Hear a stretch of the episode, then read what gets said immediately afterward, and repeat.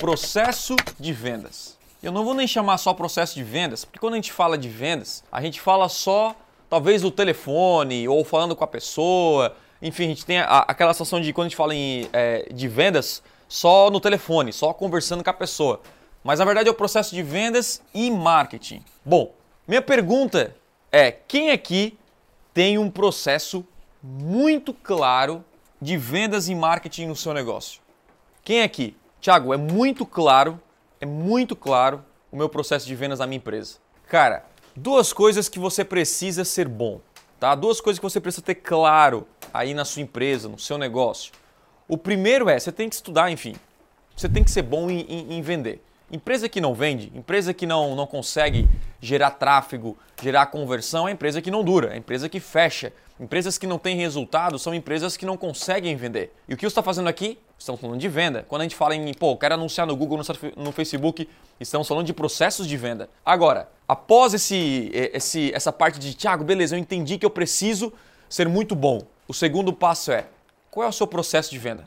E eu vou explicar como é que a gente faz um processo de venda e isso vai ficar muito claro para você, inclusive de qualquer empresa. Olha só, qualquer empresa, negócio, produtor digital que você acompanha na internet, você vai ver que eles seguem basicamente o mesmo processo e esse processo ele é replicado em, outras, em outros negócios. Vamos lá, Thiago, o que é um processo de venda? Uma coisa que eu vejo que muita gente não tem, eu digo assim, ó, mais de 90%, em que os grandes têm, para quem está começando ou quem está numa empresa que não está conseguindo sucesso financeiro em vendas, não tem esse processo. E esse processo é basicamente o wireframe do, do seu processo de vendas.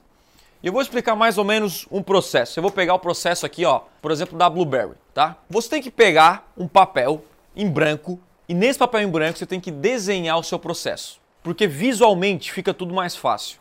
Eu vou desenhar aqui o meu processo e eu vou dar exemplos, você vai ver aí, de, de empresas que você conhece e de produtores digitais que tem assim, ó, o processo claro. Por quê, Thiago? Uma das melhores formas de você gerar é, resultado é modelar o que os grandes estão fazendo. Esse, na verdade, é um dos melhores cursos, né? Cara, eu vou pegar o que o cara está fazendo e vou ver se faz sentido aplicar no meu negócio e vou modelar essa parada. E aí você desenha a estratégia da pessoa. Vamos pegar aqui um exemplo, ó. Como é que eu faço na Blueberry hoje? Para vender serviço de marketing digital, beleza? A gente faz anúncio no Google, vou colocar aqui, ó, tráfego, tá? A gente pega o anúncio no Google, Facebook, Instagram, e a gente manda essa parada aqui para onde? Para uma landing page. E essa landing page aqui, ó, é o que? Tem um cadastro, todas as informações aqui. A gente tem um formulário para a pessoa se cadastrar. E esse formulário é para qualificar o lead. Depois que a pessoa qualifica o lead, ela vem para onde? Ela vem para a página, ela cadastrou, ela vem para a página de obrigado. Beleza, aqui é a página de obrigado. Depois da página de obrigado, o que acontece? Essa pessoa aqui que deixou o telefone, ela vai receber o quê? Desenhar hoje um celular assim, ó. Aí, ó.